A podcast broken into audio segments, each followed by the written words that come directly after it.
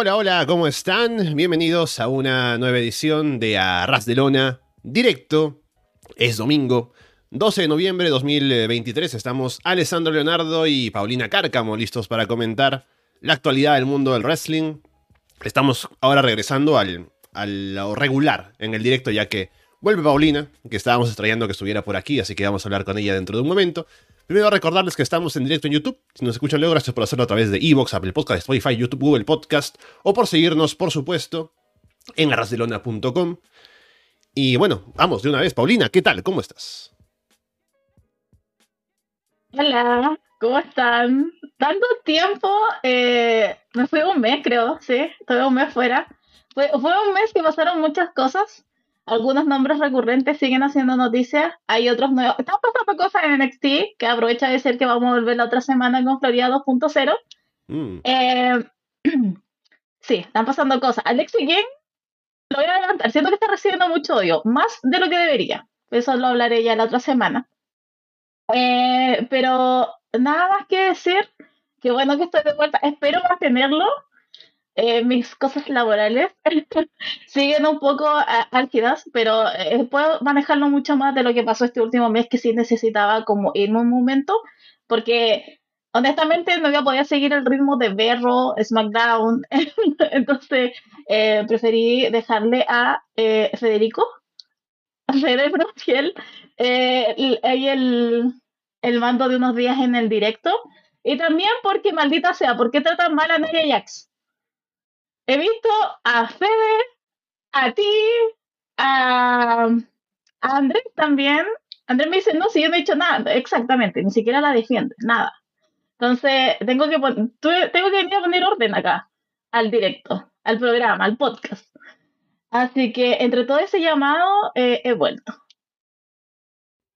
Bueno, contentos de tenerte por aquí, Paulina. Solamente una cosa, en tu Discord, fíjate en el audio, porque creo que estás con el micrófono, pero de la laptop, no, de, no el que tienes en la mano. Así que eso... ¿Y me escucho mal? ¿Me escucho doble? no, te escucho bien, pero te podría escuchar mejor. Ok, ya se Ah, ¿cómo era que se hacía esto? ¿Por qué Discord es tan penca? bueno, mientras tanto, eh, comentarles, recordándoles, ¿no? Que estamos en directo, así que nos pueden siempre comentar cómo están, por el chat de YouTube, que estamos atentos a leer lo que nos dicen por allí. Ya veo aquí a Felipe, a Carlos que nos saludan, así que un saludo para ellos también.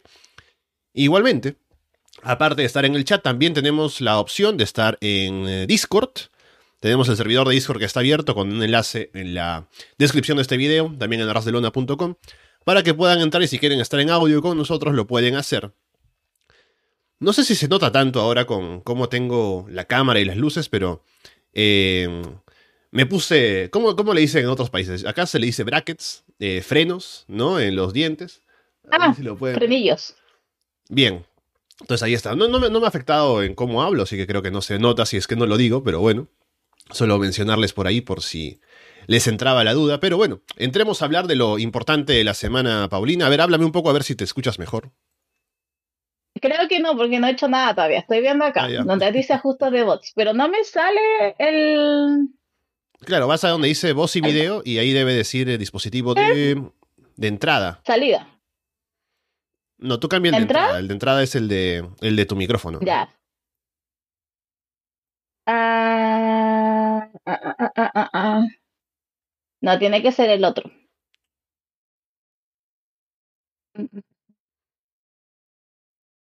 Eh, espera. Acá te esperamos con paciencia. Ya, pero comencemos. Que escuche mientras tanto, de ahí se va a arreglar. Ok. a hacer dos cosas a la vez. Bueno, tenemos la próxima semana algunos shows importantes. El más grande de ellos es eh, Full Gear por parte de AEW, que es el siguiente sábado. Em, esto recuerdo, o no recuerdo más bien por qué fue que lo cambiaron, porque normalmente los pay-per-views de AEW son los domingos pero por algún motivo iba a ser en sábado este. Y por eso mismo se corre Collision al viernes, así que es un cambio general en la programación de IW. Pero tenemos un pay-per-view que se ve interesante la próxima semana, eh, de en Full Gear. Así que vamos a ver un poco la cartelera, pero en general, Paulina, cuéntame, ¿has estado, has estado viendo mm, eh, AEW? ¿Has estado siguiendo los shows? ¿Cómo, si, ¿Cómo vas de hype para Full Gear? Eh, ahora sí se escucha bien, ¿no? Sí, ahora está mejor. Ya bien, eh, lo logré. Em, lo que pasa es que, no, sí he visto los shows, he visto AEW. VIX, eh, un desastre. de verdad. Eh, tengo que decirlo ahora porque, nuevamente, ¿qué es lo que pasa? Eh, w Dynamite no ha habido problema, pero Rampage empieza cuatro horas más tarde acá en Chile y Collision empieza lo mismo. Entonces no sé qué está pasando ahí con VIX, pero ha hecho un poco la tarea un poco más difícil de verlo. Pero por lo mismo he visto, he seguido más Dynamite. Em, he estado con hype, hay cosas que quiero ver. Em, hay otras cosas que me confunden un poco, pero yo creo que en la medida que vayamos viendo la cartelera, como que puedo ir sacando más cosas, porque ahora de entrada, no sé, por ejemplo, si tú me dices MJF versus Jay White, de verdad que no me, no me provoca nada. Porque todos sabemos el resultado, eh, me sorprendería mucho que ganara Jay White. Me va a adelantar inmediatamente al main event. Pero encuentro que, no sé, siento que no, no, me ha gustado el proceso de todo eso. Incluso ni siquiera me interesa el combate, sino yo quiero saber quién es el diablo. Que según yo es Cien Pan. yo estoy en esa esfera del planeta. O yo creo que es Cien o es Adam Cole. Porque igual no creo mucho de Adam Cole eh, la operación ni nada de eso. Entonces yo estoy como en ese espectro. Pero imagínate, no me interesa tanto el combate Jay White versus MJF, sino que lo que me interesa es quién es el diablo. Bueno, vamos a ver entonces la cartelera, a ver si nos convencemos un poco más de que hay hype para verlo. Tenemos solamente por ahora un combate puesto para el pre-show, la Zero Hour, el buy-in o como le llamen, que es por el título de parejas de Ring of Honor. MJF, en teoría solo, contra los Guns. Pero está el tema de que Samoa Joe ha ofrecido su ayuda, ¿no? Entonces, a ver, está ese todavía, esa encrucijada de si, de si MJF va a pedir ayuda de alguien, en específico Samoa Joe, que Adam Cole también ha recomendado que lo haga, o si defenderá en desventaja contra los Guns. Esto es el último. ¿Cuál fue el último que hicieron lo mismo? Igual que MJF lo metieron también en un Zero Hour. Con el The Righteous. Ah, no, pero estuvo, eso estuvo en el, en el opener. El, la última vez que fue el buy o lo que sea, fue con Adam Cole en Wembley para ¿Sí? eh, ah, Ahí era. Ya, porque yo me acordaba, eh, porque claro, encuentro que es tan peligroso meter a tu main event después en una pelea al inicio. Tantas cosas pueden salir mal. Pero bueno, siguiendo la lógica, eh, quiero pensar que va a ganar los Guns. Pero eh, algo me dice que va a retener MJF. Eh, supuestamente que sigue con Adam Cole. No lo sé, ¿sabes que no sé? Esa, esa empresa está tan perdida de la mano de Dios. No sé qué pasa, no sé qué sucede. Eh, siento que es más que nada como para tener ahí los títulos, eh, pero es lamentable toda esa situación. Así que por, por mí, para que se reactiven los títulos, para que tengan otro tipo de prestigio, que lo tengan los Guns, que han mejorado bastante. Entonces, pero esa sería yo. Pero eh, otra vez voy a estar como con el corazón en la mano pensando que algo puede pasar con MJF. Sí, habrá que ver. Eh, los títulos de Ring of Honor de parejas, lamentablemente, son como ahora solo el vehículo para otras historias, como en este caso la de MJF con Adam Cole. Y que los ganen los Guns o no. Al final creo que no tienen mucha relevancia tampoco, porque son todos luchadores más del roster de AEW que de estar siempre en Ring of Honor. Entonces, es como lo mismo, ¿no? Em, solamente que si lo tienen MJF todavía va a dar pie a más historias, como lo de Samoa Joe ahora y demás. Así que, por ese lado, creo que todavía MJF podría seguir teniendo, teniendo el título. Pero igual los Guns teniendo un rank como campeones de parejas de Ring of Honor estaría bueno en caso de que fueran a hacerlo en serio, ¿no? Pero como no tengo fe en que lo vayan a hacer así, tampoco me entusiasma tanto esa idea, así que retenga MJF que al menos con eso se hace algo lamentablemente con el título de Ring of Honor. Luego, ya en la cartelera principal, a ver, veamos de dónde a dónde vamos. Empecemos con este combate, que es una triple amenaza por el título TBS. Está Chris Ataslander, está Julia Hart, y luego van a estar o Red Velvet o Sky Blue. Uy. O sea, retiene Statlander, obviamente. Mm. Eh, puede ser que estén un poco tentados a darle a Julia no lo niego, tampoco lo descarto, pero obviamente aquí tiene que establecerse Statlander. Ahora, ¿quién es la tercera? Asumo, por lo que se ha visto, eh, Red Dead Pero. No, Sky Blue. No sé. Sky Blue, no sé. Toma. Bueno. Sky Blue. Eh, así que. Pero no, Statlander obviamente que. mm, Que lleva la victoria. Lo que tengo miedo es como el pacing, pero siento que. Siendo el caso de Statlander, Sky Blue y eh, Julia, creo que andaría bien. He visto el último match de Julia y ha andado, ha mejorado bastante. Eh, pero eh, esto es para Statlander, obviamente. Bueno, yo, al menos la historia que están armando con lo de Sky Blue y, y Willow Nightingale y Chris Statlander, tiene algo de, de interés, ¿no? O sea, le han dado un poco más de, de brillo a ese título, o ese, ese reto por el título, que solamente, ah, apareció una retadora y un combate y poco más. Así que eso está bueno. Em, pero veremos qué pasa. Creo que hay mucha historia en el combate sobre si Sky se va a liar finalmente con Julia o no. Aparte, Sky como que está fastidiada con, con, con Chris ¿no? Así que por ahí al menos hay un poco de drama, lo cual me parece bien porque está un poco vacío. El... En general, los títulos femeninos tienen poco con lo que se trabaja porque hay poco tiempo en televisión, pero al menos en este caso, en los dos combates, en el que hablaremos en un momento también del título mundial, hay cosas de por medio, entonces me gusta. Y hasta me gustaría un cambio.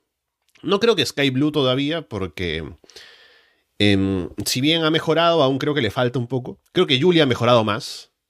Y también siento que estarían tentados en dárselo. Y no me parecería una mala decisión, pero veremos si es que tienen alguna idea con ello. Porque, ya adelantándome un poco, Chris Statlander es la campeona, que es la, la luchadora en el ring, ¿no? La que tiene buenos combates en sus defensas y demás. Y por el momento Hikaru Shida también tiene un reinado similar. Entonces la idea, me imagino, sería como en alguno de los dos títulos hacer un cambio para que estuviéramos un poco más guiados a las historias. Si fuera por el caso de Tony Storm, que me parece que es lo más probable, tenemos ya eso en ese título, ¿no? Un poco más de drama, un poco más de personaje con Tony. Y en el caso del título TBS, si lo hacemos con Julia también, sería como caemos en lo mismo, pero de otra manera en ambos títulos, ¿no? Así que voy a apostar en este caso por Chris Statlander y en el otro caso por Tony Storm. Ya que estamos hablando de ese combate, Paulina, cuéntame qué opinas de ese Hikaru Shida contra Tony Storm también. Eh, Uy. Yo también creo que se lo van a dar a Tony Storm por lo que ha hecho. Más encima ahora está el factor Mariah May. Entonces, creo que por ahí también puede ir alguna ayuda, alguna intervención. Eh, pero sí, yo voy con Tony Storm. No me mata tampoco la lucha, yo siento que la he visto muchas veces ya. Pero eh, va a estar bueno eh, eh, ganando Tony Storm. Debo decir que tampoco me mata mucho como el personaje de Tony Storm. Sé que a todo el mundo le encanta y Mm. es un más y oh, lo mejor que. Pero sí, no me mata mucho este último. Debo decir porque estuve muy afuera de, de cuando comenzó como con todo el show de la actriz y voy a aprovechar de decirlo que no, no sé. No, no me atrae mucho el. Creo que funcionaba mucho mejor cuando era no era tan in your face. que funcionaba como era como, oh, podría hacer funcionar esto, pero sí. Creo que han salido un extremo ahora con Tony Storm. Pero esperando que gane el día, el próximo sábado. Bien, luego de eso podemos hablar de este combate que es los Golden Jets, Kenny Omega y Chris Jericho, contra los John Bucks. Uh, no Y aparte-. Sí, solamente para aumentar, porque me acuerdo, hay una estipulación con esto, que si ganan los Golden Jets, el- la oportunidad que habían ganado los John Bucks en el show anterior, si no me equivoco, en Russell Dream, por el título de parejas pasaría a ellos. Pero si ganan los Bucks, nunca más podrán hacer equipo Kenny Omega y Chris Jericho. Who cares? Encuentro que lo más. No me interesa. Te juro que este combate no me importa. Una, porque están los John Bucks. Y lo otro lado está Jericho. Me gusta Kenny Omega, pero. Qué mala oportunidad también. Se habrían puesto, no sé, otro nombre con el Golden, pero. Sí. No. Next. Esta, va a ser mi ida al baño, así que. Bueno, a ver qué, pasa con este combate, porque. A ver, ahora Jericho es compañero de Kenny. Y Jericho es bueno y todo, pero es lo que, lo que decimos, ¿no? Hay unas limitaciones con que- lo que se puede esperar de sus combates, tal vez. Ya Kenny ha tenido grandes combates con los Bucks, haciendo equipo con Kota Ibushi, haciendo equipo con Hanman Page. Así que a ver qué tal el combate, ahora con Jericho. Y en cuanto al resultado, ya la victoria de los John Bucks nos había parecido algo rara en su momento. Así que me parece que ser un- una victoria para Kenny y Jericho y que vayan ellos por el título de parejas podría dar un poco más de juego a la división, al siguiente combate que haya por el título.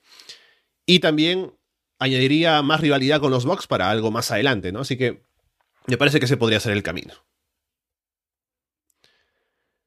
Luego tenemos, a ver, ¿por cuál vamos por aquí? Eh, Hangman Page contra Swerve Strickland en un Texas Deathmatch. Mi main puede ser. Eh, podría ser uno de los que voy a robarse la noche. Eh, obviamente, yo espero que gane Swerve. Paremos el escándalo con Hangman Page. Eh, yo espero que gane Swerve. Creo que no le haría bien una derrota ahora. Más encima en un escenario grande. Entonces iría con él. Pero yo creo que va a estar muy bueno. Vamos a ver harta sangre, eso sí. Creo que va a salir harta. Eh, mm. pero va a estar bueno. Y espero que le den el resultado correcto a quien corresponde. Porque creo que se está haciendo como no quiero decir debilidad de IW últimamente, pero uff, hay algunos resultados que. ahí nomás. Bueno, el combate seguramente va a estar muy bueno. Tienen una historia además que ha sumado bastante a lo de la intensidad, ¿no? Y cómo llegan en cuanto a, al odio que se tienen para este combate. Así que me gusta eso, que suma y que justifica un Texas Deathmatch que a veces no pasa, sobre todo en AEW. Entonces me gusta eso y creo que el combate va a ser muy bueno. Y en cuanto al resultado, ya ganó Swerve una vez. Así que ahora la idea es, o la idea sería, por un lado, que Hanman recupere esa derrota, ¿no? Y que, digamos, eh, iguale o recupere su hit, ¿no? Y lo otro sería que insistamos con lo de Swerve, o sea, nos comprometamos por completo a ponerlo over. Y de aquí despegue a hacer algo importante, ¿no? Algún reto por el título o lo que sea. Así que, a ver qué es lo que decide IW, si es un camino o el otro. Me gustaría que gane Swerve, solamente porque quiero verlo metido en cosas más importantes. Pero que pierda tampoco lo, imposibilita de hacer otras cosas, ¿no? Pero veremos cuál es la decisión inmediata de AEW con, en cuanto al resultado de este combate. Es que yo creo que ese es el punto. O sea, ¿cuál asumo yo que si quieren hacer el de tercer combate, World's End después se supone que viene. Eh, tiene, creo que tiene ese problema EW. Retrasa mucho, ya lo hemos visto, retrasa mucho de repente los resultados que pueden ayudar el puesto de una persona y es lo que podría pasar con Swerve. Entonces, no creo, no quiero que hagan el empate para que después se venga el tercero y el desempate. No, o sea, por favor, subamos no al tiro al carro con Swerve y démosle algo importante y que se realmente como que se prepare porque la gente olvida, pero ya estamos en noviembre.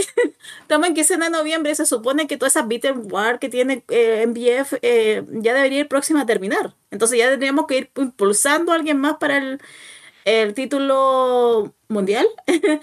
eh, yo sé que a lo mejor puede ser, ay, no, soy inmediato. Creo que hay otros nombres antes, obvio. Pero igual tenemos que establecer a gente desde ya. Y siento que ahora una derrota más encima con Hangman Page, que ya viene bastante cansado, que ya sabemos quién es Hangman Page eh, me parecería hasta contraproducente. Entonces, yo con todo para el próximo sábado con, eh, con Swerve. Leo, tenemos este combate que es por el título internacional. Orange Cassidy contra John Moxley. Uh, John Moxley. John Moxley. Hagamos las cosas bien, Tony Khan. Eh, sí, no, John Moxley. No sé, Orange Cassidy, no sé por qué lo obtuvo otra vez. No, ah, no sé. Me aburre Orange Cassidy, no sé. Además, como que igual estaban diciendo algo como que, no sé, iba a estar un poco más gil, a lo mejor, pues iba a ir por otro lado, pero no lo han hecho, entonces. John Moxley all the way. Sí, es. O sea, el plan original era John Moxley como campeón. Hemos hablado esto con Andrés en Florida Vice, que por cierto grabamos mañana para este, el siguiente episodio. Y ya veremos la próxima semana cómo la tranquilidad de todos. fin de semana. Sí, sí, más bien de paso, eh, pedir disculpas a la gente en el Patreon que no salió Monday Night, o bueno, no salió la revisión de, de Bad Blood que tocaba esta semana. Pero ya tenemos todo preparado, así que en los siguientes días deberíamos poder grabarlo. Así que estará ahí pronto, ya por el Patreon. Pero sí, estábamos hablando con Andrés acerca de que cuando Moxley se lesionó, y tuvimos que pasar a Rey Fénix, que también se lesionó de paso, Em, había posibilidades de hacer cosas diferentes con el título internacional, ¿no? Podrían haber sacado algún reinado de pronto que no estaba tan... Eh, no, lo tenían planeado, pero que de pronto suena como una buena idea, ¿no? Con algún otro luchador o algo así. Pero decidieron volver a Orange, que ya venía de un reinado largo con el título. Y parece que solamente para que llegue este combate y haga otro combate con Moxley, como fue en All Out y que Moxley gane otra vez el título, ¿no? Como repetir la fórmula o repetir lo que ya querían hacer para volver a establecer el plan original, ¿no? Que no está mal que uno quiera seguir el plan que tenía pensado, pero podrían haber llegado a eso de una manera un poco más, eh, o algo distinta, ¿no? Un poco más creativa, hacer algo que era diferente al menos. Pero no, creo que recurrieron a lo mismo y igual el combate va a estar muy bueno seguramente. Pero me hubiera gustado que aprovecharan la oportunidad que les dio la lesión para sacarse algo de la manga, ¿no? Pero no lo hicieron. Combate por el título de parejas de AEW. Tenemos un combate a cuatro bandas. Por un lado, los campeones Ricky Starks y Big Bill contra la facción ingobernable, que son Rush y Realístico, contra FTR y contra Kings of the Black Throne. La facción ingobernable. Ruch y Bastor. De verdad. Y no estoy bromeando. No entiendo el Ricky Star Big, Big Bill. Eh, sí, no lo entendí. eh, cuando ganaron, que de hecho quedaba, creo que como varios. Eh, así que no, yo aquí voy con la facción ingobernable. Siento que Collision necesita gente, y creo que Roche es un nombre de Collision, ¿no? Entonces creo que deberían apuntar y deberían estar esos títulos el día sábado.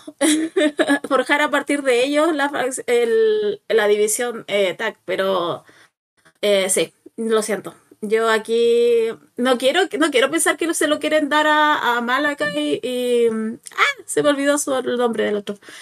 Eh, pero. Porque pensando también en Julia. Como su. No quiero que tengan todo el oro. Entonces. eh, pero no. Para mí aquí tiene que ser Roche. De verdad. Tiene que ir acá para, para la fracción ingobernable. Porque si no. No sé. Se van a perder un poco. Deberían darle algo a esta altura a Roche. Roche. ¿Qué le iba a pensar yo viendo cosas para Roche? Un campeonato encima. pero No, que no se vuelva loco. Eso sí. Claro, No, es ¿quién que va a después se vuelve para.? loco. Sí. Después se vuelve loquito y después ya como que, bueno, a lo mejor me podrían pagar más si quiero poner a alguien. ¿no? Creo que no se vuelva loco nomás aquí, Rich. Ah, quieren que pierda el título. Ya me lesiono y que defienda realístico solo, ¿no? Para que lo pierda. Pero bueno. Em, me gusta la idea de Rush ganando. Porque viene con mucha fuerza. Apostaría tal vez un poco más por em, Kings of the Black Throne.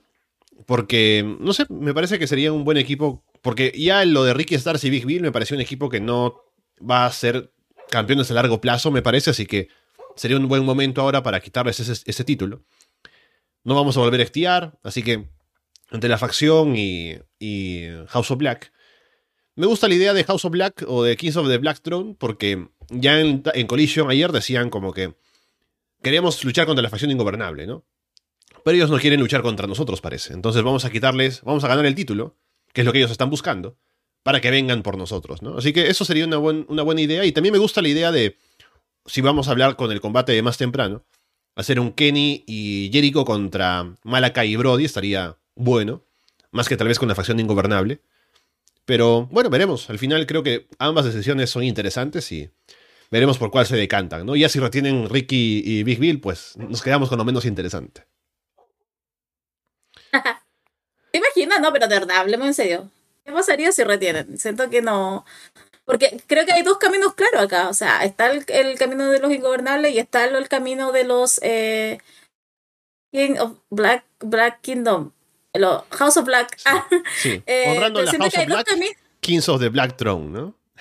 Ay, ¿para qué se enredan tanto? Buscan tanto nombre, ¿no? ¿Para qué? Ya. eh, pero siento que hay dos caminos que podrían ir que son mucho mejores. Entonces no quiero ver aquí. Ay, no sé, que igual puede ser porque es la mente de Tony Khan. Entonces puede ser que retengan eh, Billboard porque digan, no, no es una broma, no lo hicimos eh, de manera improvisada. Entonces, no sé. Espero que no sea el caso, pero tampoco lo veo tan descabellado. Yo tacho totalmente lo de FTR, de verdad, como muy al lado. A- ustedes saben cuánto amo a Catch, pero muy al lado. O sea, eso ya sería, pero una decisión horrible. Pero, eh, claro, acá hay dos otros dos caminos que podrían ir mucho mejores y podrían contar mucho mejores historias que las que están haciendo ahora Ricky y Bill. Si, si fueran a retener, estaría pensando que están esperando a que vengan Jericho y Kenny a ser campeones, ¿no? O algo así. Porque igual no los veo como campeones a largo plazo, aunque retengan acá. Luego tenemos un combate de tríos. Sting, Darby Allen y Adam Copeland contra Christian Cage, Luchasaurus y Nick Wayne. ¡Ah! La, la casita de retiro. No sé, ¿sabes qué? Eh, ah, eh, Rick va a estar ahí. Oye, hay una posibilidad increíble que Rick Flair muera en pantalla. Creo que no podemos pasar eso por alto. Por favor. Mira, yo tengo opiniones. o sea, a ver, ¿cómo explicar lo de Ric Flair sin que termine Funa? Pero eh, encuentro que no es tan terrible eh, por el hecho de que aparte de la aparte de dejar a Tony Khan mal, eh, obviamente, como hipócrita, más allá de eso creo que puede entregar más humores. Entonces, en este lado yo lo veo como más el, un recurso de que nos va a dar bastante humor. Y si ese día va a estar Ric Flair eh, más adelante va a estar porque parece que está tentando también la idea de que luche. Lo siento, pero realmente ah. se ve una posibilidad de que cumpla su sueño y muera en el ring. Entonces, no sé, yo no tomaría. No tomaría. no, no, no, lo tomaría a la ligera esta, esta contratación. Más allá de eso, obviamente que va a ganar el equipo de Sting. Que a mi parecer no estaría eh, bueno porque debería ganar Christian Cage. ese equipo. Yo estoy en ese lado. Ya, yo estoy en el lado de los buenos. Pero eh, estoy en esa, en esa corrida porque mm, va a estar muy bueno, eso sí. He visto, creo que lo que hizo el otro día Adam Copland. Ah, Adam Copland. y también no se veía tan mal, al menos no se veía como estaba en la W. Eh, la W se veía mucho más acabado, acá se, ve un poco más rejuvenecido. Y también todos sabemos cómo ha estado Christian Cage. Entonces, no sé, yo, yo quisiera que ganara Christian Cage, su equipo. Pero creo que más el Good Moment para que esté ahí Sting, Darby y Adam, creo que no se van a resistir a eso. Y con Ric Flair ahí, cosas pueden pasar, maldita sea. Es un combate muy interesante. Creo que la interacción entre Christian y Adam va a estar buena. También Sting, ¿no? Y en, general todos aparte son buenos luchadores, así que va a ser interesante de ver.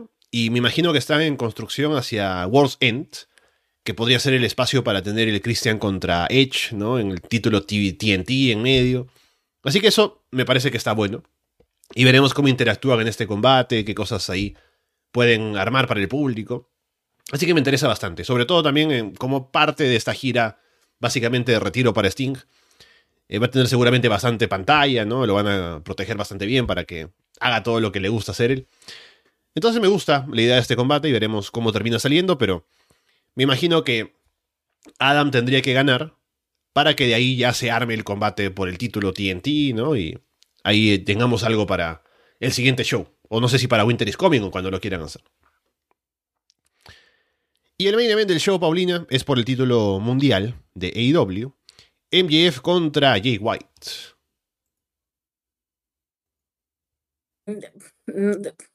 Asumo que estará bueno. Asumo yo. No sé. Ya me expresé. Me importa más quién es el diablo.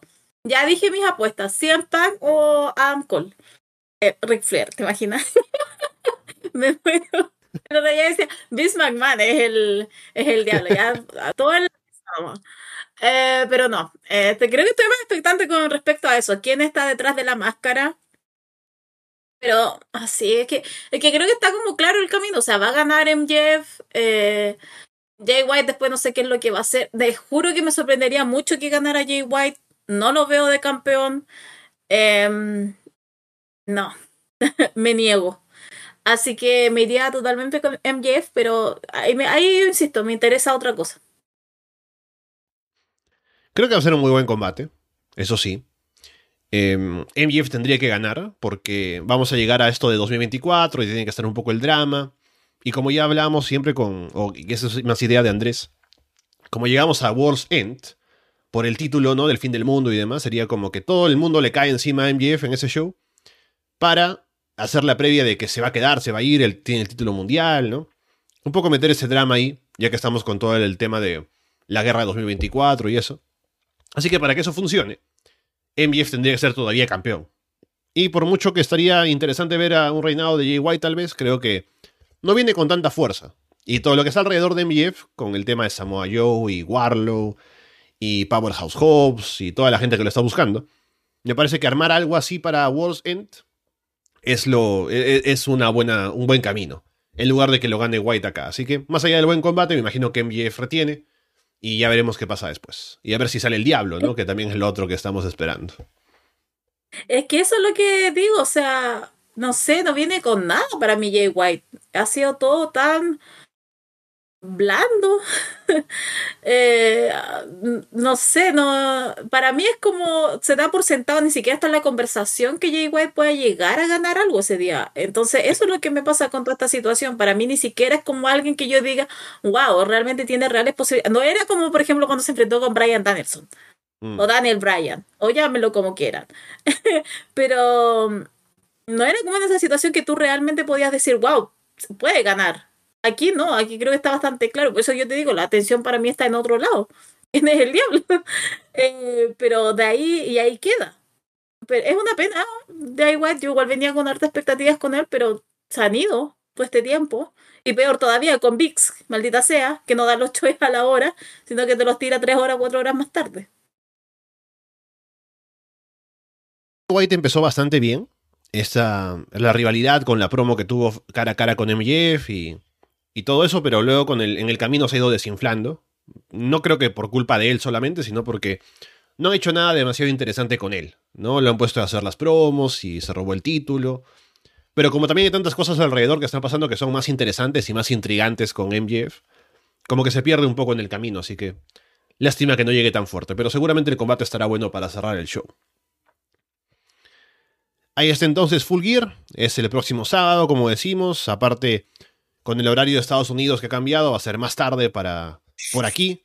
Sí. Entonces, lo más probable es que no lo revisemos. Sí, eh, es para ustedes sobre todo, que es más tarde todavía. Así que lo más probable es que no lo...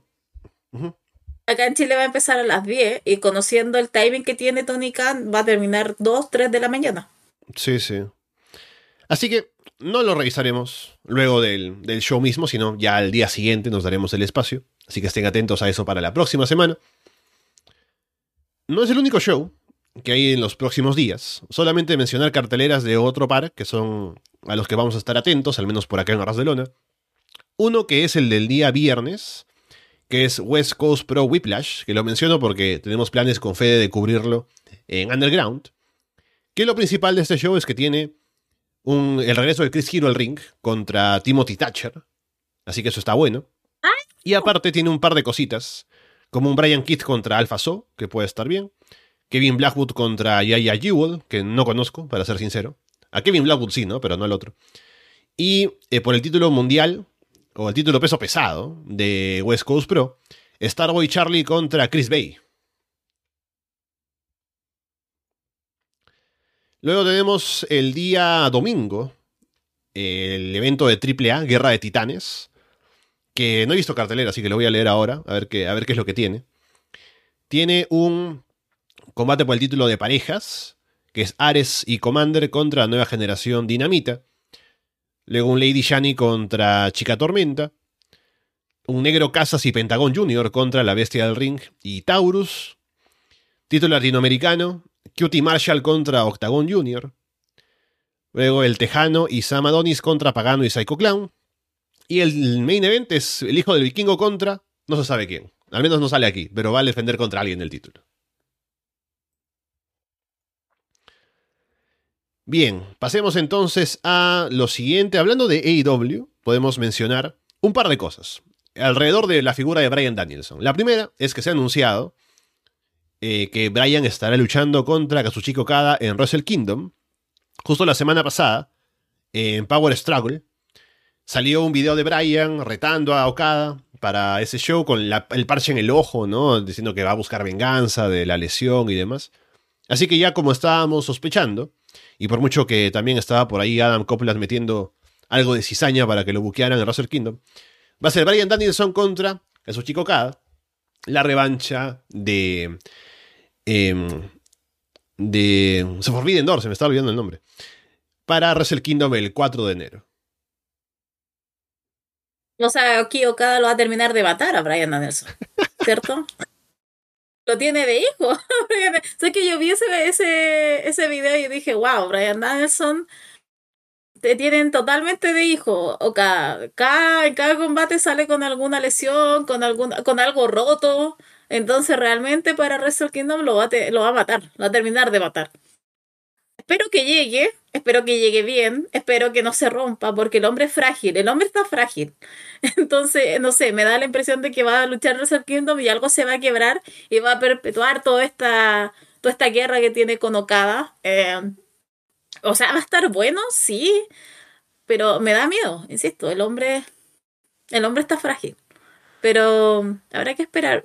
me da risa toda esta situación que tiene con Okada y cómo lo culpa él con todo. Sí, va a ser un combatazo. Eh, si está en condiciones, Brian sobre todo, porque no solamente es la idea de que ya tiene la lesión y demás, sino que el bueno de Brian va a estar luchando en un torneo de camino a ese show. Justamente ayer se anunció que va a haber este show que se llama el Continental Classic de AEW, que es un show con 12 participantes, si no me equivoco, ahora tengo que revisar los datos, pero me parece que sí, que es un show o un, torneo, mejor dicho, que es como un G1, ¿no? Se enfrentan todos contra todos y es con puntos. Entonces, a ver cómo funciona esto al final. A ver si leo aquí, porque, a ver, 12 luchadores, 6 semanas de combates. Y las finales serán el 27 de diciembre, ¿no? Eh, de, de, los grupos. Y luego en World's End será la final entre los dos. O sea, va a ser dos grupos de seis, ¿no? Con puntos. Es un G1 en miniatura, porque Brian Danielson justamente en su anuncio dice algo así como que ah, eso es un torneo en el que siempre quise participar, ¿no? Claro, como ya no tiene chance de participar en el G1 porque se retira el próximo año, Tony Khan le armó un G1 en AEW, ¿no? Para que estuviera un torneo así. Entonces veremos cómo le va en estos combates eh, del G1, del mini G1, el Continental Classic, hasta World's End, que seguramente estará en la final. Y veremos cómo llega luego a Wrestle Kingdom, que sería cuatro días después, o cinco días después. No sé, creo que este año ya tuvimos un G1 y sabemos que lo busqué mejor. Entonces, en cierta marca dorada. Entonces, no sé, tiene que superar esa expectativa ahora, Tónica. O tiene gente para hacerlo. Ahora, si tú me dices quién gana, asumo yo que Brian eso le están haciendo la cosa a él. le están haciendo el campeonato para él. Pero no sé, no sé quién podría ganar. Habrá que ver los grupos, habrá que ver cómo se dan la, ¿cómo se las combinaciones. Eh, pero estoy bastante expectante con eso también. es que ¿sabes lo que me pasa, Alessandro, con estas cosas? Que siento que se repiten los mismos nombres. Eh, necesito eh, nombres nuevos. necesito carne nueva. Em, espero que no llegue, no, o sea, no sé. No quiero decir que no quiero que llegue a la final Omega y O'Brien, porque siempre van a tener oportunidad. Si pudieran, si pudieran hacer una manera que se integre a alguien nuevo, o por lo menos que, tiene un, que, tenga un buen em, trayecto, que tenga un buen trayecto y pueda llegar sólido a la final, me parecería mucho mejor pero habrá que verlo cómo lo presenta Tony Khan y ahí habrá comentarios, obviamente, en las semanas que transcurra este eh, G1, Brian Danielson. Veremos cómo va, porque parte del encanto del G1 es que cuando se buquea bien, ¿no? O sea, ver el tema de los puntos y el drama cuando llegas a las, a las etapas finales, ¿no? Así que tendrán que armarlo con tiempo para pensar en todo eso. Que en los torneos de IW en la mayoría de casos suenan bastante bien, pero luego como que no cumplen tanto porque se guardan un poco los talentos, no quieren hacer perder a mucha gente, entonces ponen gente que es vencible, ¿no? Para que los que son importantes avancen a las etapas finales, como en el torneo de Owen Hart, aunque este año estuvo mejor. Pero veremos qué luchadores participan y a ver cómo arman el torneo para que funcione bien, ¿no? En el drama de los puntos y eso que es fácil de entender y que funcione para también generar hype de cara a las finales, ¿no? Que también con Tony Khan el problema es que como tiene tantas cosas que buquear, porque no quiere dar espacio a nadie para que le ayude, aunque Brian Danielson puede ser un poco, ¿no? Pero él está buqueando los shows de televisión, Ring of Honor de paso, que bueno, es como su Dark, ¿no? Em, que tenga además un torneo que buquear, a ver si puede hacerlo bien, sobre todo si tiene el tiempo y si aprende de las lecciones de New Japan. Bien, entonces, vamos con lo siguiente. eh, ya hemos hablado de, de, lo de Ric Flair siendo contratado por AEW. Que. Mm, a ver qué, qué, tanto provecho le sacan a Ric Flair, ¿no? Porque. No, no, no creo que vaya a ser algo muy diferente de lo que hacía en WWE, aunque ya no lo estaban utilizando en, en televisión. Pero solamente aparecer, ser manager, aparecer de vez en cuando para alguna, alguna cosa en particular, ¿no? Alguna, algún segmento, eh, algún evento en el que se necesite presencia de superestrellas, ¿no? De leyendas como él. Pero más allá de eso, no, espero al menos que no le dejen luchar, ¿no? Y a ver qué es lo que tienen planeado con él ahora como parte del, del roster, ¿no? Porque es un contrato multianual, si no me equivoco, entonces no sé qué tanto afán tendría Tony Khan de contratarlo, pero ahí está. Así que veremos qué planes hay para él. Uh, no sé, o sea, me da la impresión de que, como alguien dijo, era, el regalo de Sting quiso a Ric Flair. Bueno, Tony Khan le dio a Ric Flair. Eh, es como esa situación. O sea, todos sabíamos que Ric Flair iba hacia la dirección cuando él ya no estaba en la W, cuando se fue de la W. Y Ah, justo cuando iba a llegar a IW salió el episodio de Dark Side of the Ring y obviamente ahí quedó aún peor el nombre de Ric Flair. Y yo creo que simplemente estaba espera estaban esperando que pasara el tiempo. El tiempo hace olvidar cosas. Entonces estaban esperando que pasara como todo este todo este tiempo en donde eh, uno pensaba en Ric Flair y pensaba inmediatamente en lo que había hecho, las cosas malas que había hecho. Entonces esperaron el tiempo, yo creo que ellos sus, asumo que consideran prudente. Ahora ya viene el retiro de Sting, entonces ya, trajeron a Ric Flair. Eh, igual los amigos de Sting, Ric Flair, eh, Hulk Hogan. ¿Cómo no ha sido fundado todavía Sting? No, el hombre se ha salvado de ahí. No sé si tendrá algo por ahí, algo escondido, pero wow. Eh, pero queda en eso. Eh, pero eh, también me impacta también que sea algo más de un año. O sea, ese multi-year contract. Son dos eh, años ahora que estoy chequeando. Confirman que son dos años y que luego puede quedarse más tiempo si quiere. También decían que podía ser como podía ser como el anzuelo para que después venga eh, Charfler. Eh, no mm. sé, estaba leyendo ese tipo de cosas, eh, como para que ahora que tiene al marido, tiene al papá, entonces sea como una decisión más, más fácil para tomar para ella. No tengo idea. Solo sé que ahora está Ric Flair, hay una posibilidad real de verlo morir. Eh, y nada, habrá que seguir esperando cómo sigue el tiempo, pero... Y también hay que esperar cómo va a ser la reacción eh, también después en, otras, en otros lugares con Ric Flair. Eh, porque ese día que debutó... Ah, perdón. No, no estaba en su... No estaba en Charlotte, que siempre es como su ciudad pero también no sé si lo recibirán con, con tantos amores. Entonces, no sé. Habrá que, ser, habrá que esperar cómo sigue la situación Ric Flair y habrá que asumo yo que están esperando el retiro de Sting, pero sí, fue tan, fue tan raro todo eso, debo, debo admitirlo. fue extraño, sobre todo teniendo en cuenta cómo la política supuesta o supuestamente era la política de Tony Khan, como que llegue ahora y fue como, bueno, hay cosas que de repente, no sé, dejar hasta ahí. Sí, yo creo que Ric Flair, em, no pienso que el público se le vaya a voltear o que lo reciba mal. Creo que en general el público sí le tiene aprecio a Ric Flair a pesar de todo. Porque no es un caso como Hulk Hogan, ¿no? Que ahí sí, uno no sabe qué esperar del público. Creo que en su mayoría, en, en AEW al menos. Porque Tony Khan ha sido el primero en, en ir en contra de Hogan. Hay agucheos cuando lo mencionan, cuando lo menciona Sting en una promo también. En WWE tal vez podrían cuidarlo un poco más y el público podría ser un poco más receptivo a Hogan, pero ya es una figura bastante más eh, repudiada, ¿no? Por el público. En caso, en caso de Flair es como que, bueno, es Flair, ¿no? Hay que aguantarle sus cosas. Así que ya le tienen un poco más de paciencia. Lo que sí, más allá del público y cómo reciban a Flair, eh, también hay una. Se supone que este contrato o este acuerdo con Flair implica que él también va a tener un rol en backstage. ¿no? O sea, no sé, con los talentos y cosas así. No tiene muy buena fama en ese tipo de cosas, Flair. Cuando era Booker en WCW, eh, antes de, Nitro y todo, ¿no? Ya tenía una no muy buena reputación en ese aspecto. Eh, no creo que tenga mucho que aportar, o sea, es bueno en el ring, ¿no? Pero no es como que. No, no, tiene perfil de entrenador, por ejemplo, ¿no? Entonces, no sé qué tanto vaya a hacer por ese lado como agente, que nunca ha trabajado de eso, según sé. Pero bueno, a ver qué es lo que termina pasando con Flair. si tenemos más noticias y eh, impresiones de la gente en backstage y cosas así con el paso del tiempo. Y a ver si es positivo a fin de cuentas que venga, pero bueno. Sobre todo está para lo de Sting y veremos qué pasa aparte de eso. Después, a ver, podemos hablar de...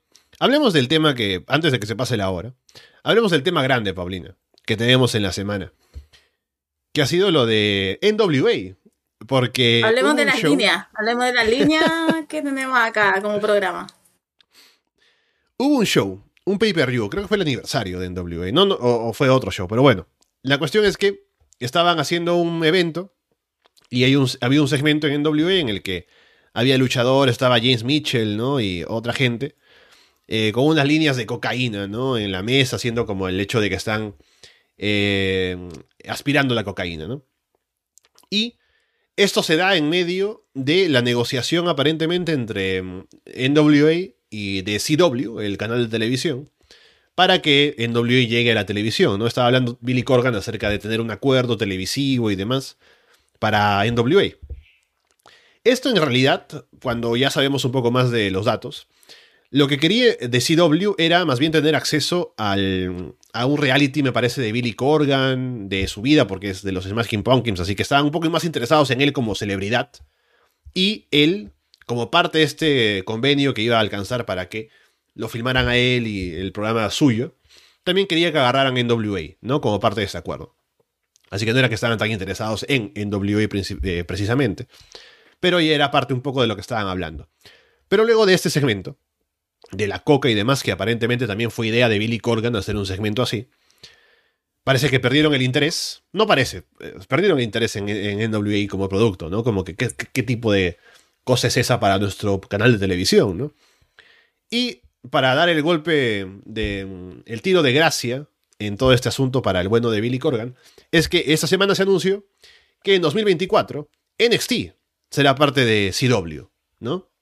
Es interesante también porque justo estábamos hablando eh, hace unas semanas de WWE y su relación con USA Network, ¿no? Y cómo estaba, iba a ser ya a partir del próximo año tanto Raw, SmackDown, porque va a dejar de estar en Fox, más NXT dentro del, del mismo canal, pero que NXT se expanda ahora hacia otro lado como de CW, es un movimiento interesante y que creo que también ayuda a WWE en cuanto a buscar otras avenidas para su público, poner su producto en otro espacio. Y también tendría que revisar un poco en cuanto a ratings y alcance, ¿no? Pero CW es una cadena bastante. Em, que tiene bastante llegada y tiene programas que se han vuelto bastante populares, ¿no? Entonces, es un buen movimiento para ellos. Y, como decía con NWA, pues fue como que estaban cerca de conseguir algo, pero finalmente no. ¿Sabes que yo vi ese segmento eh, y me reí? Porque esa gente estaba drogada. O sea, gente, por favor, eh, esa gente estaba en drogas. Yo me reí eh, y después ya pasaron las horas, pasaron los días y claro, aparece la noticia de que NWE estaba como, con lo que había pasado, estaba en retroceso con su contratación en CW. y claro, Ahí me acordé que eh, se estaba vendiendo este humo de que NWA iba a ir a SW, que iba a ser su nueva casa, que iban a estar con el tema del reality, y todo se fue abajo por este segmento.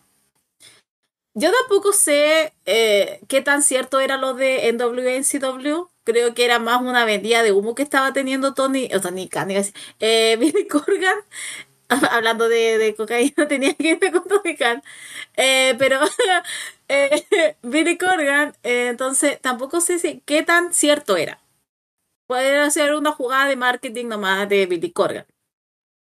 Ahora, si no fue así, encuentro que todos fueron estúpidos. O sea, llegar a ese extremo de poner eso. Tú ves también a Tim Storm, él está bastante incómodo. Cuando mostraron las imágenes, estaba, tú le ves la cara, pero totalmente así, no, no quería ser parte de eso. Se me olvidó el nombre del otro comentador porque el otro estaba un poco más, el de siempre, de W. Eh, estaba un poco más, ah, mira cómo esta situación tan extraña, como, estaba un poco más, estaba riéndose un poco más. Pero Tim Storm no, para nada, o sea, estaba estaba blanco de todo. Ese hombre está bronceadísimo, pero en ese momento se veía blanco. Eh, no le importaba nada. Entonces, eh, claro, tú dices en qué mente podría haber pasado eso. Está bien, oye, todos sabemos la historia de los 80, de los 90, de los 2000, de los 2010 con las drogas en la, en lucha. Todos sabemos eso.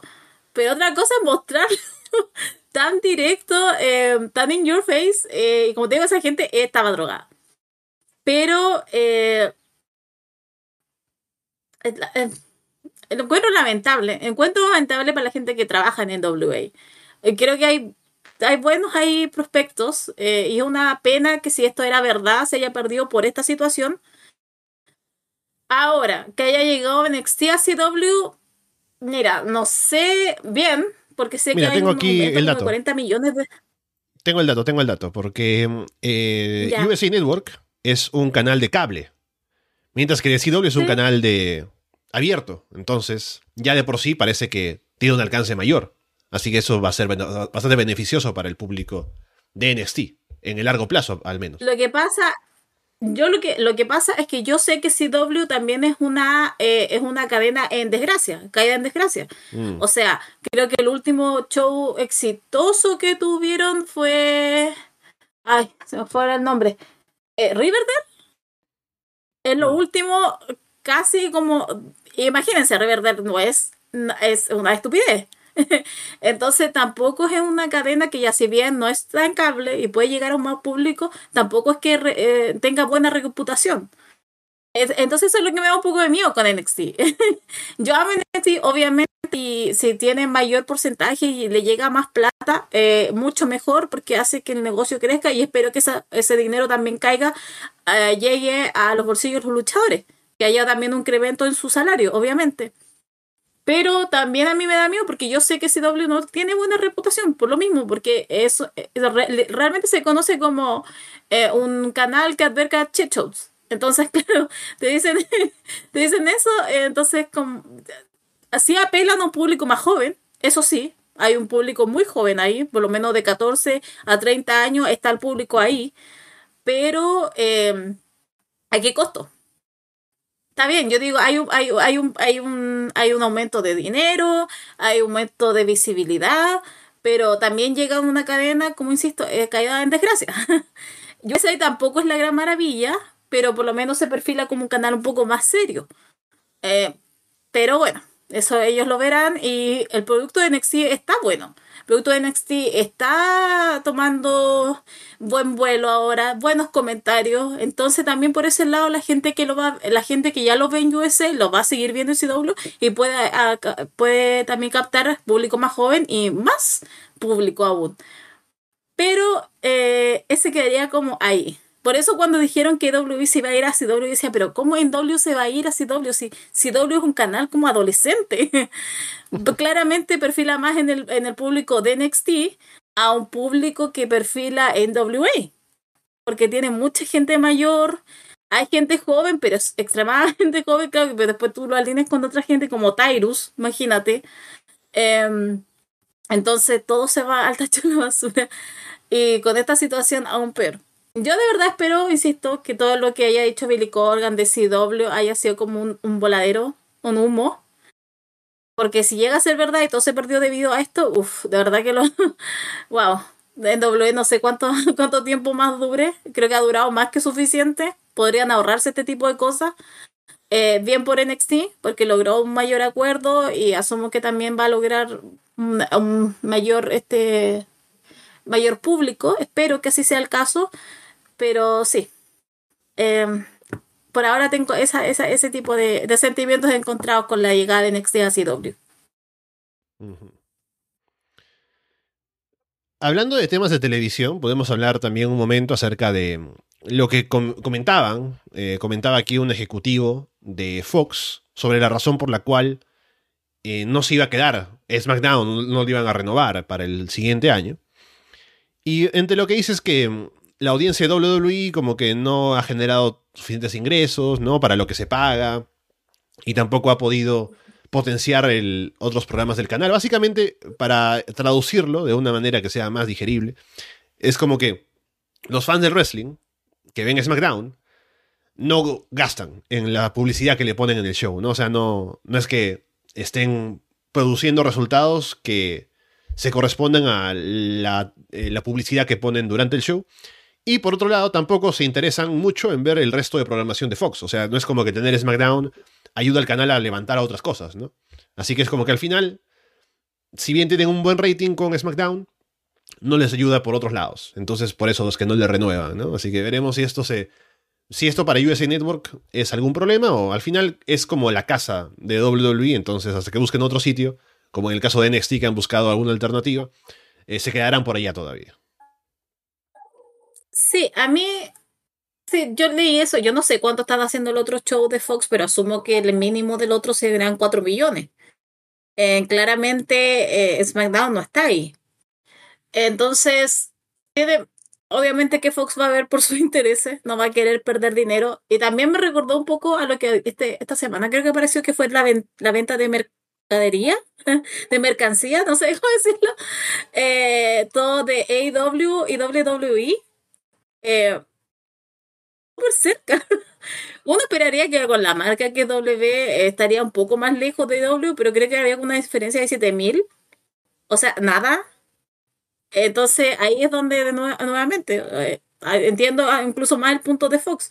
Tener a SmackDown en su programación no, no les genera nada. No, tener luchadores de la talla de Roman Reigns a ellos tampoco les significa nada porque no es como que lo puedan meter en otra cosa y puedan recuperar algo ahí. Tampoco es que atrae gente Roman Reigns de fuera de, del circuito que es la W. Pero eso es un problema de todo, es un problema de la lucha libre actual. Está muy de nicho. más allá de la gente que le interesa y más de la gente que lo sigue, me parece un poco difícil que se genere un público más grande eh, que yo diría de 4 millones. Pero mm, asumo que después va a volver a USA y van a estar ahí, pero es creo que tenía muy buenos números en Fox. Imagínate. Ahí llegan 2 millones, 2 millones, 4. Y si van a USA, claro, se va a perder bastante. Y después ya no va a pasar, yo creo, los 2 millones, honestamente. Así que esperar que pase eso y de ahí cómo sigue la situación, pero Sí, ese, creo, que, creo que lo que salió de Fox te dice un poco más del estado actual de la lucha libre. Imaginando, imaginémonos que la empresa más grande. Entonces, ahí está la situación que es un poco más complicada y que no va a salir de ahí. Eh, creo que eso se podía dar como para otra conversación más grande porque es el estado actual. Y menos mal que todavía sí, es, sigue existiendo un interés de estas cadenas como USA o de CW, que ahora se tomó este riesgo de llevar un programa de lucha libre, o lo que sigue haciendo TNT, eh, TBS, pero queda ahí. Queda, me atrevería a decir en el nicho, pero y quedaría en eso. Sí, justamente eh, durante varios años ha sido el tema con, el, con la televisión y los, los acuerdos de programas para wrestling, como que no hay mucho interés de patrocinadores en estar en programas de wrestling, ¿no? Como que ven que no les rinde. Entonces, eso ha sido siempre una preocupación con las cadenas y los acuerdos, así que felizmente WWE tiene este acuerdo con USA donde tienen dónde estar para sus programas en caso de que no encuentren otro sitio. Y AEW tiene a, Warner Brothers Discovery, o sea, si no fuera por ellos y por el acuerdo que llegaron al inicio de la empresa con TNT, ahora con TBS, no habría despegado nunca Dynamite, eh, AEW en general. Así que mientras estén todavía, y parece que de parte de Warner Brothers Discovery están contentos con AEW, esto va a continuar bien, ¿no? Apenas decidan que ya no, ya no lo quieren, si llega un momento así, eh, la empresa muere, básicamente, ¿no? A menos que encuentren otro sitio, pero es complicado.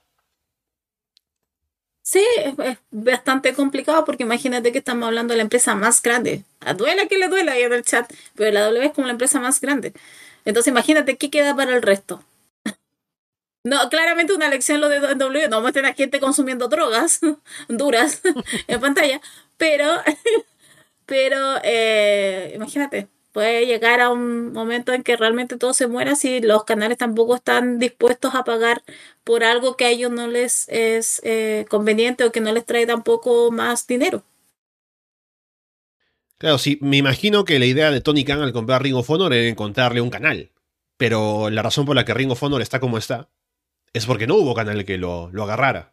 ¿no? Por eso está en Honor Club, después esperó tanto tiempo a poder encontrar un sitio y cuando no hubo, es lo que es ahora Ring of Honor, lamentablemente, ¿no? Así que esa puede ser parte de la razón, porque mucha gente le está tirando ahora a Tony Khan el odio de que cómo está Ring of Honor y demás, pero seguramente el plan que, que tenía él originalmente no funcionó en cuanto a conseguirle un lugar donde emitir el show. Eh, creo que ese fue el, el, principal problema por lo que estamos en la situación que estamos con Ring of Honor, lamentablemente.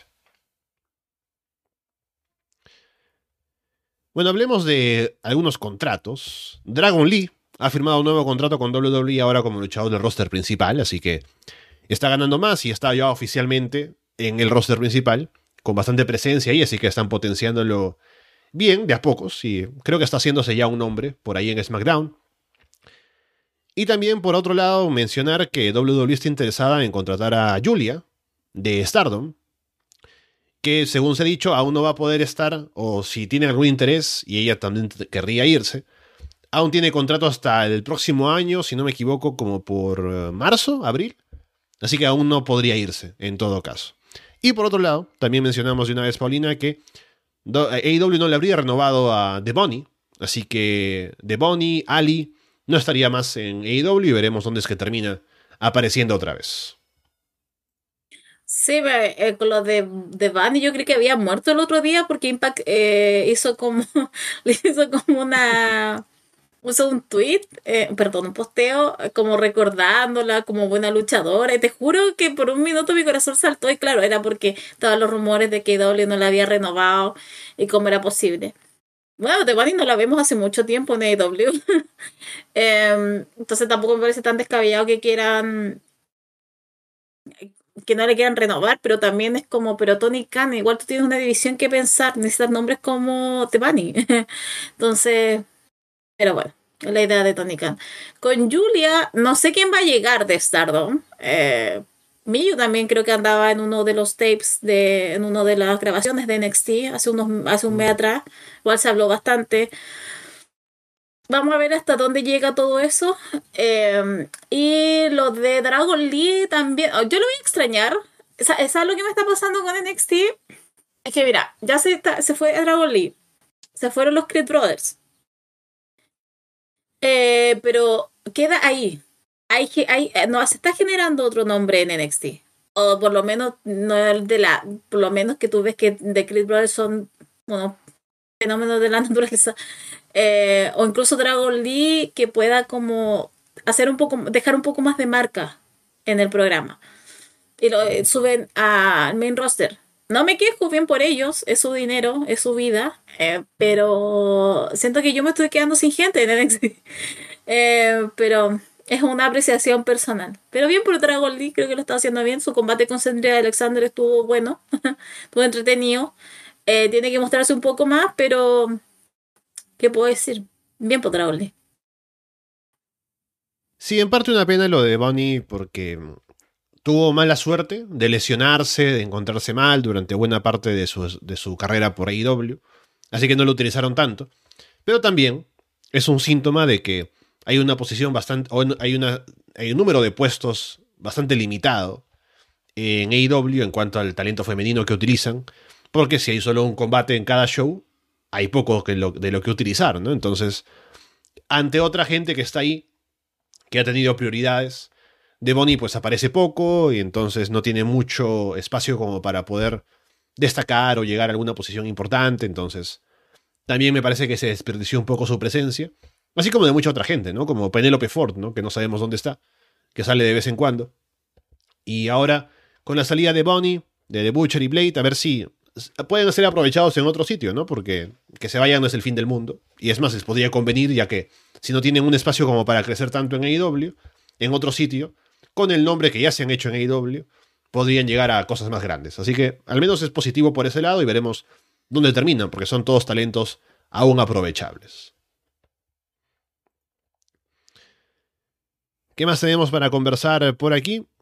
Hay un tema algo curioso que ha salido en los últimos días, que se habla de Metalik aparentemente negándose a perder en Rampage contra eh, Commander, que Luego eh, hablaron de que un combate fue cambiado debido a eso, ¿no? Eh, pero la cuestión es que Metalik luego salió, o que me parece que por ahí ha comentado, de que no es cierto lo que se dice, que al final hubo un problema con Consejo Mundial y, como, Dragon- Commander es campeón de AAA, ¿no?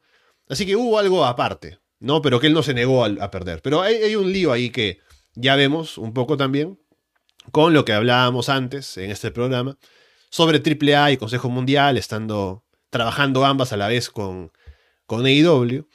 Así que es curioso, ¿no? Tenemos a campeonatos de AAA que se defienden, tenemos gente del Consejo Mundial participando por ahí, pero siempre va a haber bloqueos y cosas eh, políticas de por medio, así que esta es una muestra un poco de lo que podría venir después. Sí, yo también leí lo mismo y yo dije, ¿qué se cree Metal? ¿Qué viene a tratar así a Commander? ¿Cómo, qué se cree? Y creo que me hace mucho más sentido de que fue algo de consejo, que no quería que perdiera su el luchador. Entonces, makes more sense eso a que Metallic. ¿Quién, es Metallic para andar diciendo yo no pierdo con este? Hulk Hogan, su año más nefasto, todos. Eh, pero, que, eh, claro, era como Metallic se, dejó- no, se negó a perder. ¿Quién eres? Eh, Obviamente que tendría que hacerlo, o sea. eh, estás en una posición para decir yo no quiero esto. Eh, pero me hace mucho más sentido lo que te estaba diciendo. Que fue más la otra compañía que le dijo, no, no va a perder mi luchador contra el de la otra compañía, o sea, estás loco. Creo que sí, es un- una historia de nunca acabar, pero también, o sea, son empresas velando también por su reputación. Sí, eh, ya si Metalik eh, se negó de esta manera, ya no lo veríamos más en AEW, pero si lo siguen utilizando, sabremos que tiene algo que ver más con algo de fuera, de no solamente él. Ya había perdido Metalik antes contra Commander en un show de Ring of Honor, me parece, pero como nadie ve Ring of Honor, ni Consejo ni AAA, a nadie le importó, ¿no? Pero en este caso es diferente. A nadie, nadie sabe. ¿Sabes que uno se acuerda de esas empresas cuando aparece el nombre en AEW? Es la única manera en que sepa que esas tres empresas existen. O una, por lo menos, que es Ring of Honor. Bien, y por último, había algo por acá. Ah, estuvo Drake Bell en IWRG, presentando a Diamante Azul. Eh, así que parece que ahora, aprovechando el meme, que es popular en México y que sabe español, va a estar por allá un poco refugiado de la funa.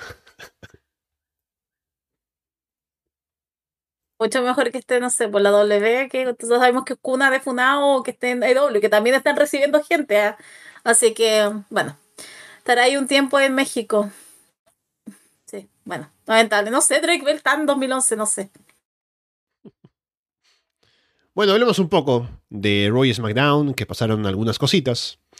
Tuvimos en Raw eh, a Seth Rollins que le premió, premió a Sami Zayn por ayudarlo con lo del maletín y demás, con un combate por el título mundial que se armó para ese mismo show. Y fue el main event. Y al final hubo intervención, o sea, el combate terminó limpio, ¿no? Pero luego hubo ataque de Judgment Day, vino Cody Rhodes eh, a defender, ¿no? Jey Uso. Y se armó un War Games, porque viene ahora Survivor Series y es como que dijo, ah, tenemos cuatro por acá, cuatro por allá, armemos un War Games para Survivor Series, ¿no? Así que tenemos por un lado a Judgment Day, en este caso representados por Finn Balor, Damian Priest, Dominic Mysterio y JD McDonough, contra el otro equipo que sería Seth Rollins, Sami Zayn, Cody Rhodes y Jey Uso. Hablando de Cody Rhodes, es lo que tengo acá. Oh, Peluchito de Cody. Eh, me lo regaló el Andrés para mi cumpleaños. Y tiene nombre. Oh. Se llama Wow. Wow. Hay que decirlo así. así que aquí tengo mi Cody. Ahora, estoy, ahora con mi peluchita estoy ahí viendo lo mejor de Cody Rhodes. Bajar por acá. Eh, bueno, se veía venir. El más contento ese día fue Cody Rhodes. Estaba feliz. No puedes ver la cara que tenía cuando dijeron que iba a hacer War Games. Eh, como yo estoy parte de ese público que decimos eh, que termine. Que termine este enfrentamiento entre Judgment Day y Grupo Cody. Ya no da más. Por favor, que termine todo esto. Por favor. Así que espera, o sea, yo creo que va a estar bueno. Yo de verdad estoy esperando grandes cosas ese día. O sea, Cody matándose desde arriba. Lo mínimo que yo espero. Eh, que haga un. ¿Cómo se llama esto? Eh, Ah, se me olvidó. Pero que haga algo desde arriba. Eh, Sami Zayn está. Está Jey Uso. Eh, Finn Balor igual. Puede dar bastante que. Dominic. Yo quiero saber qué va a hacer Dominic Mysterio adentro del Wargames. Porque es tan cobarde que obviamente necesita a su mami. Pero eh, ahí veremos qué es lo que va a pasar. Pero sí, va a estar bueno. Y espero que termine, sea el último que hagamos de esto. Si acá pregunta eh, CRTuber si tiene tatuaje en el cuello el oso. No, no tiene. Tiene su marquita atrás. O sea, tiene más criterio que Cody en cuanto a ponerse tatuajes. Está bien. Pero ¿sabes qué? Mira, a, a riesgo de eh, Funa, eh, siento que le da como otra, siento que le da una identidad por lo menos ese tatuaje a Codro. Si no sería otro blanco rubio en el roster. Ese, ese, ese tatuaje horrible que de repente tú, tú, tú sabes cuando se lo quieren tapar porque le ponen la camisa hasta por acá arriba. eh, eh, le da otro, otro, otro, otro tinte. Así que, ¿sabes qué? Como que viéndolo desde aquí en adelante, em, sí. Espero que. Pero pues, yo voy a defender ese tatuaje ahora. Ahora se vienen las promos, como dice también aquí CRTuber, de Cody sale a decir, ¿sabían que mi papá inventó el War Games? Es Dusty Roth, mi papá, por si no sabía, ¿no? Así que prepárense para eso. Edemis ha hecho el turn Babyface, luego de una promo que tuvo con Gunter la semana pasada, ¿no? Y ahora es tratador del título intercontinental. Así que veremos cómo le va en un mano a mano con Gunter. Que a ver si le pone a prueba el pecho a Demis. Pero veremos, al menos es interesante eso. No, no soy muy partidario nunca de Demis Babyface, porque en el pasado no ha funcionado. Pero al menos ahora el público está un poco interesado porque acaba de pasar, ¿no? Y es contra Gunter, así que veremos qué pasa con eso.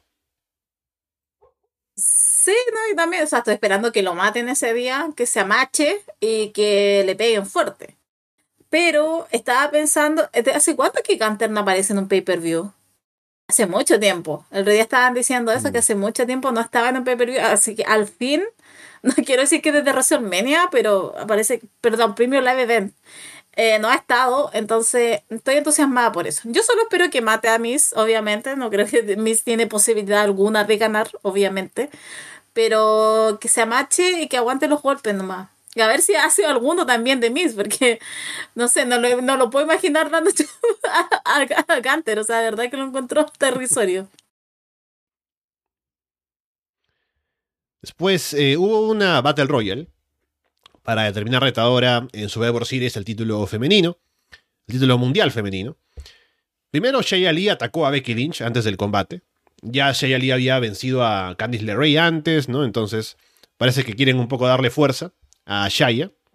Y ahora Becky, que ha estado poniendo a gente, a gente over en NXT, parece que su trabajo también va a ser poner over a Shea Lee. No dejándose ganar necesariamente, pero teniendo una rivalidad con ella, me imagino. Y por otro lado, quien ganó la Battle Royale fue Soy Stark. Así que luego de haber perdido en el último show en Arabia, va a volver a retar a Rhea Ripley en Survivor Series. Para volver a perder. Qué horror. Eh, ¿Por qué no le da la posibilidad a otra? Si todos sabemos que Rhea Ripley va a eh, retener. Dudo que eh, Soy Star gane. Sí van a dar una, van a dar una buena lucha porque Rhea simplemente es muy demasiado buena. Y Soy Star también. Es que Soy Star lo que le falta es definir más ese personaje. Siento que de repente queda como muy blanda. Entonces, no sé, no sé dónde quiere ir. Creí que iban a trabajar un poco más después lo de, iba a decir Tiffany Stratus, después de Trish Stratus, eh, pero no lo han hecho. Eh, así que nada, es una lástima, honestamente, yo encuentro esto, porque todos sabemos cuál va a ser el resultado. Pero de que va a estar bueno el combate, va a estar bueno, eso sí.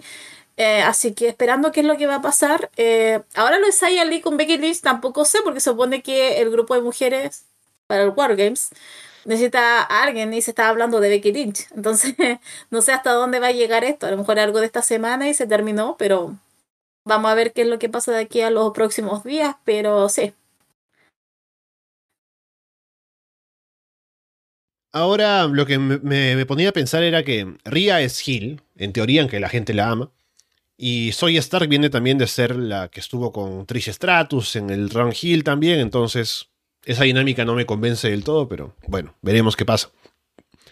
Que Survivor Series es de de aquí a de este domingo que viene en dos semanas, básicamente. Estamos hoy 10 y- estamos 12, la siguiente es 19 y el 25 es Survivor Series, así que estamos cerca. Luego, los Creed Brothers están ahora en Raw, Paulina. Han tenido ya un buen combate contra Alpha Academy, esta semana contra New Day, así que están haciendo cosas ahí importantes. Y ya tienen, están un poco poniéndose over porque claramente la gente aún está conociéndolos. Pero se nota que saben el potencial que tienen, así que los están presentando de manera fuerte en el roster principal. Sí, fue con DIY, sí. sí, sí, cierto, cierto. Eh, ¿Sabes lo que pasa? Mira, a mí cuando supe que los Creed Brothers iban a luchar ese día con Alpha Academy, Alpha Academy, yo me entusiasmé mucho, obviamente. Vi el combate, estuvo entretenido. Creo que supieron demostrar lo que están hechos. Pero lo que me pasó con eh, frente a Gargano y Champa es que siento que se retuvieron mucho. No sé, como que no me pasó nada especial.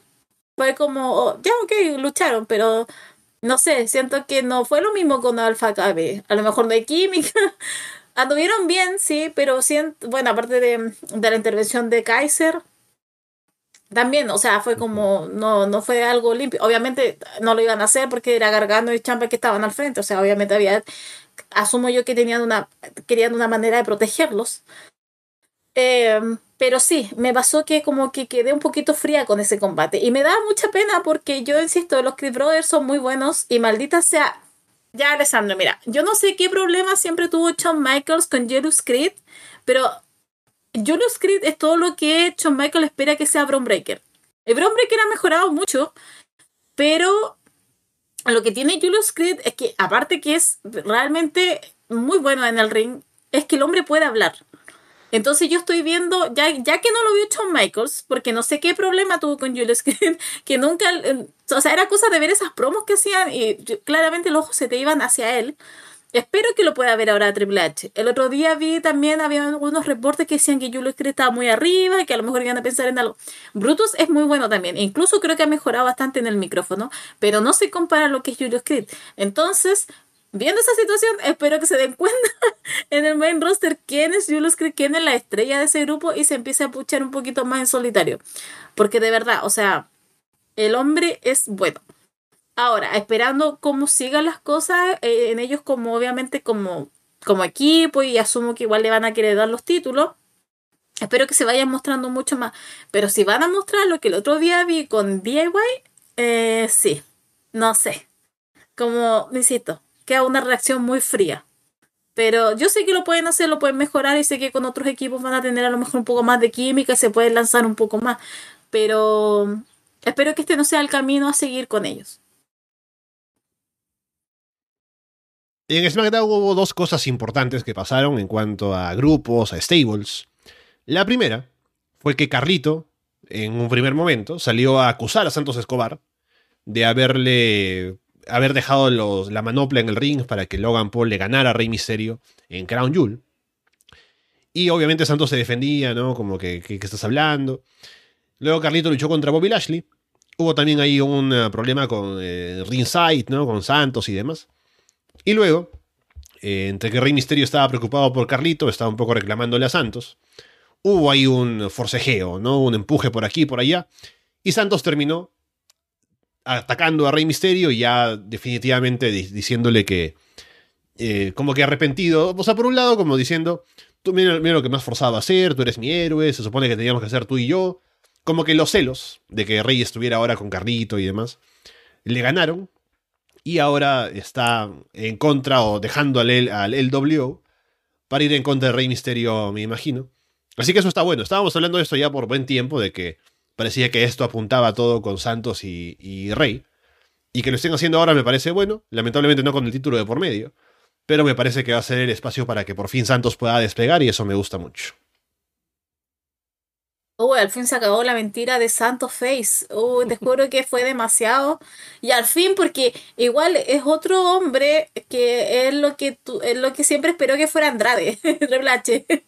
Eh, y Santos lo es. Santos es bueno en el ring, más encima se maneja en inglés, eh, hace buenas promos, lo vimos en NXT, tuvo la mejor habilidad el año pasado, sí, lo digo otra vez, Tony D'Angelo versus Santos Escobar fue lo mejor. Entonces viene esta, este nuevo aire para él. Me gustó que haya encarado a, ¿Sabes que yo ayer creí que hasta le iba a pegar a Selena, a Vega? Te juro que yo creí que cuando Selena se interpone entre los dos, yo creí que no sé, le la, la iba a tirar o algo no lo hizo, pero te da esa, te da esa sensación de, de santo. Entonces me gusta ahora que sea el Gil, me gusta que sea el malo de todo esto. Espero que termine con una victoria sobre Rey Misterio. Y de verdad que yo estoy esperando grandes cosas. Sí, es una pena que no haya sido con el título de por medio, pero negocios, negocios asumo, y que lo tenga un rato Logan Paul y que lo ande paseando en todas sus redes sociales con sus millones de seguidores, tampoco hace daño. Y espero también que esto también tenga un payback. O sea, espero que después eventualmente se lo gane Paul. A lo mejor por ahí puede ir la mano y que sea Santos Escobar el que, el que retome el título. Pero al menos estoy entusiasmada con lo que están haciendo ahora con Rey Misterio. E insisto, que esto después tenga un payoff y que sea Santos Escobar el que gane frente a Rey Misterio. A ver qué pasa, porque ahora con Santos asociado a esta historia, de contra Rey Misterio va a tener más notoriedad de cara al público, va a poder hacer promos que se sientan más fuertes por esto mismo, con más hit. También me interesa pensar en cómo van a manejarlo de eh, Joaquín Wild y Cruz del Toro, ahora que ha pasado esto, a ver si hay algún reclamo de cara a lo que hizo Santos, o si inmediatamente dicen, no, no estamos con Santos siempre, en contra de Rey Misterio. Así que eso también es interesante para la dinámica de lo que quede del LWO ahora. Y lo otro que pasaba también, o que pasó en SmackDown, fue que por un lado, luego del regreso de Kairi Sane en Crown Jewel, había ahí como la duda de Bailey de qué pasa con Io Sky y con ella, pero ambas le aseguraron de que están ahí como parte del grupo, ¿no? Como que reconocen a Bailey como líder y son parte de Damage Control. Aunque Bailey no estaba muy convencida, pero terminan abrazándose y demás. Así que están unidas de momento. Y lo otro es que tenían un combate de 3 contra 3 de era Bailey, Io y Kairi, porque Dakota Kai sigue estando lesionada, contra Charlotte Flair, Bianca Belair y Asuka. Y en el combate Asuka termina traicionando a las Babyfaces y uniéndose a sus amigas primero, a Io y a, y Kairi, y también abrazándose con Bailey, ¿no? Así que ahora todas son parte de Damage Control y con eso se arma el War Games también femenino, que es Bailey, Io, eh, Dakota no, Io, eh, Kairi y Asuka contra Charlotte, Bianca y veremos cómo se arma el resto del equipo de Survivor Series. Ahí estaba también. Eh, sí, se me está olvidando. Sí, sí, sí. No te culpo de haberlo olvidado. Eh, creo que esto es lo más interesante que se ha visto en la división femenina en mucho tiempo. Eh, me gustó ese cambio que tuvo Asuka. Me gusta que se haya unido Damage Control. Yo siempre he tenido un problema con Damage Control, pero siento que haber integrado a Kairi y haber entregado a Asuka le da nuevos aires. Aparte siempre está esta tensión con Bailey, que también, o sea, creo que están pidiendo a gritos que Bailey vuelva a ser face. Creo que ha llevado mucho el heel mucho tiempo, ya son tres años ya, o cuatro, desde que Bailey hizo el, el Tron, entonces, Tron, eh, En el momento de que se unen, es como que, venga, un abrazo, ¿no? Y Bailey dice, no, yo, yo no abrazo a la gente, yo eso lo hacía hace años, ¿no? Pero al final la convencen. Entonces creo que está en ese, en ese camino. Eh, pero insisto, creo que esto es lo mejor que se han hecho en mucho tiempo en esa definición. Me gusta el cambio, me gusta que hayan, eh, hayan movido algunas cosas.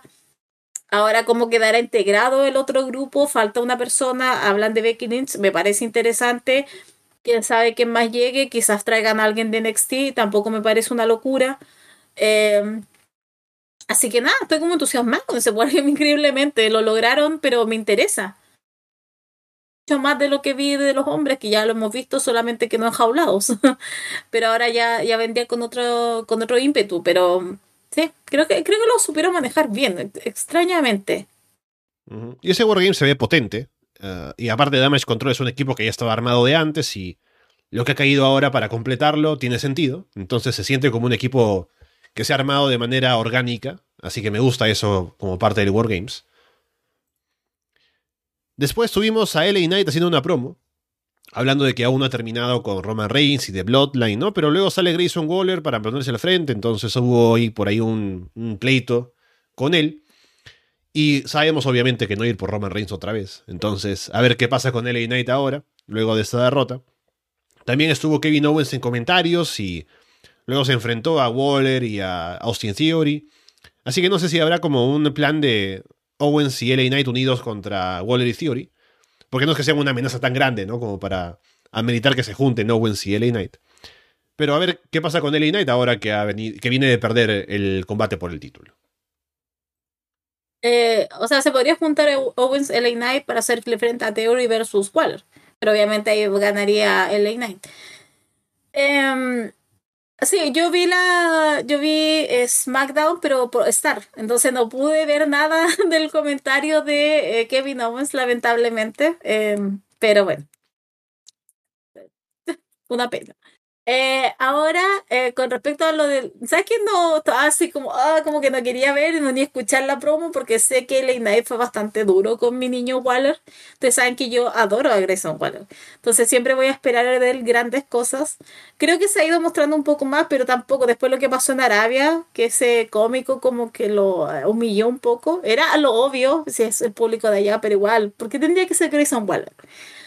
Eh, pero estuvo entretenido, así que ahora espero el encuentro nada más de Elena con Grayson Waller, pero sabemos que va a perder y eso es lo que me da un poco de lata de lo de Grayson Waller. Mm. Pero bien por Elena porque por lo menos están aprovechando el momentum que tiene y una victoria le sirve mucho, mucho, mucho. Entonces, pero eh, igual no lo va a llevar a nada, puede ser que lo lleve al otro título, pero sí.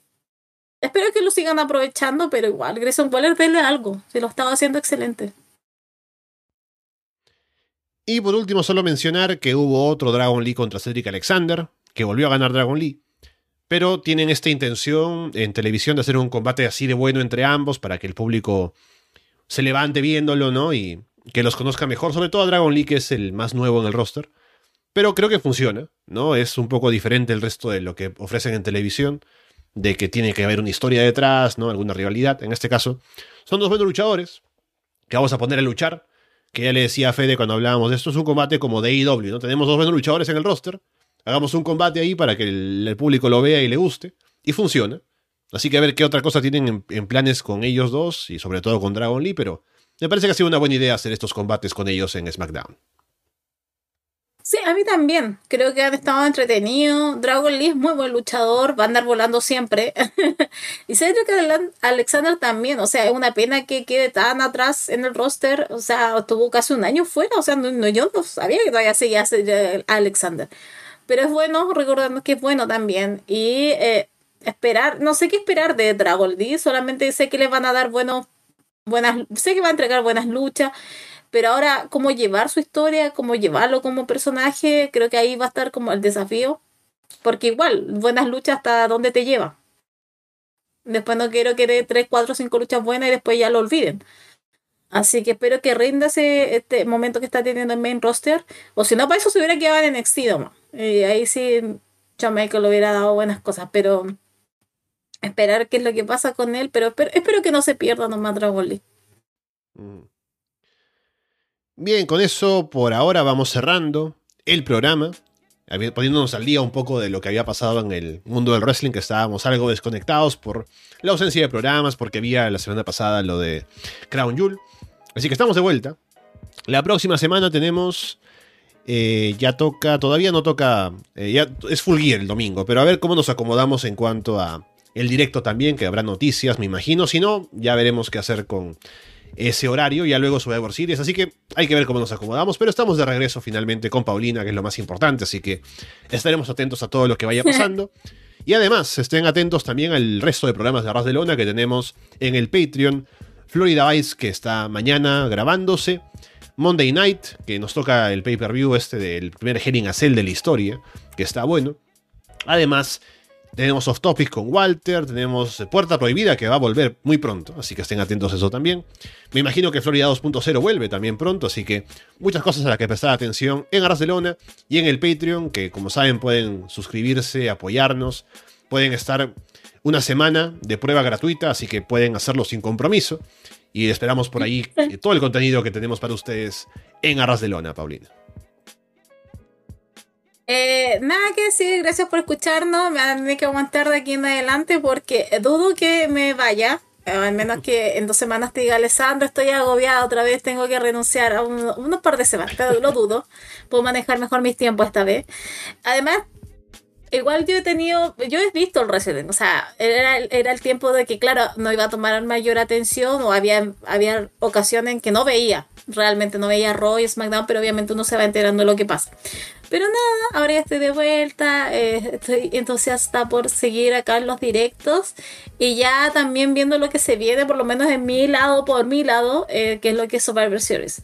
Así que ahí estaremos, no sé si la otra semana habrá directo por lo mismo, porque hay este um, Full Gear y a lo mejor tome el horario directo, pero es es. Muchas gracias por escucharnos, gracias también a los que me están dando la bienvenida otra vez y nada, espero verlos pronto.